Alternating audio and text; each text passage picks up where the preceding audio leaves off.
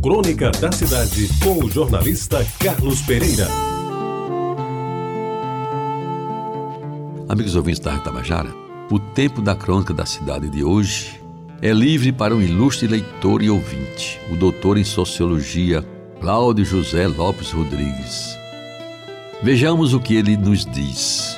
Venham acompanhando pelo jornal União e pela Tabajara as suas reminiscências, o seu trabalho de recomposição de coisas e fatos esvaídos na infância e salvos pela memória tem me comovido. Os textos restauram, nego-me a usar até sob garrote e viu a praga verbal de resgatar.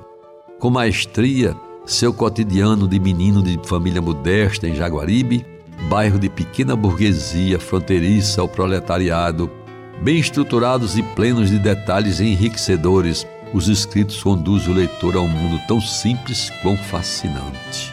O pequeno universo infantil, revelado na efemeridade das páginas do jornal, demonstra, quem sabe, está a chamada felicidade em coisas singelas do dia a dia de uma criança naquela circunstância de tempo e lugar. Esta minha especulação, admito, pode parecer filosofice inspirada pelo velho almanaque do Beltônico Fontoura, mas nem por isso deixaria de ser pertinente. Por alguma razão, sou tocado pelo universo que substancia esses seus textos.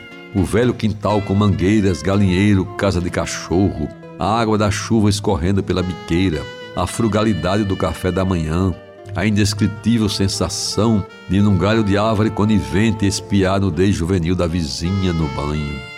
O filme de cowboy na matinal do domingo, o gibi, a pelada no campo do convento do Rosário, a bodega, sinônimo pejorativo de mercearia, chamar o pequeno comerciante de bodegueiro era uma afronta, a farmácia doméstica e por aí.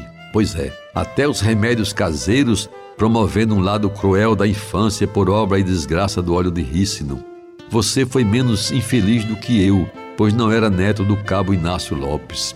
O cabo Inácio não configurava o vovô simpático, contador de amenas histórias da carochinha. Era um velho que nos impunha profundo medo.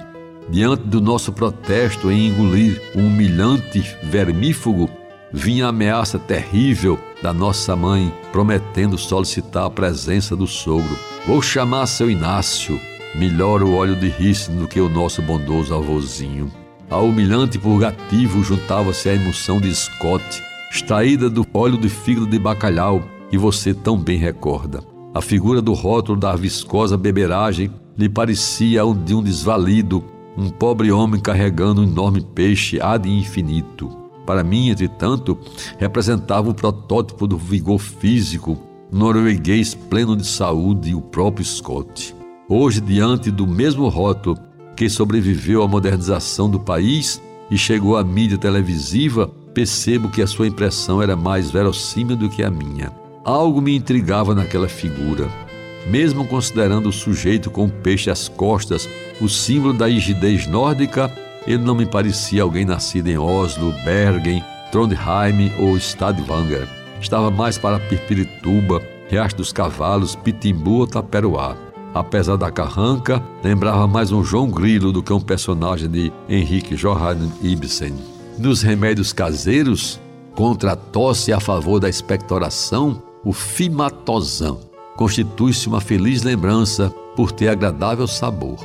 Lembro-me que ele deu origem a uma piada histórico-criminal um tanto indecorosa.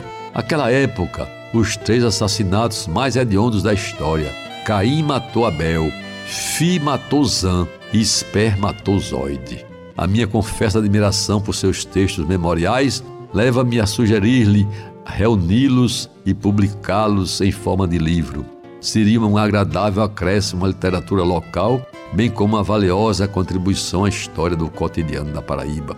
Pense nessa sugestão e assina nosso doutor Cláudio José Lopes Rodrigues. Obrigado ao Cláudio por mergulhar comigo e com tantos outros no mundo maravilhoso da nossa infância que nos traz lembranças inesquecíveis. E quanto à sugestão do livro, estou pensando, quem sabe ainda este ano ele vai sair. Você ouviu Crônica da Cidade com o jornalista Carlos Pereira.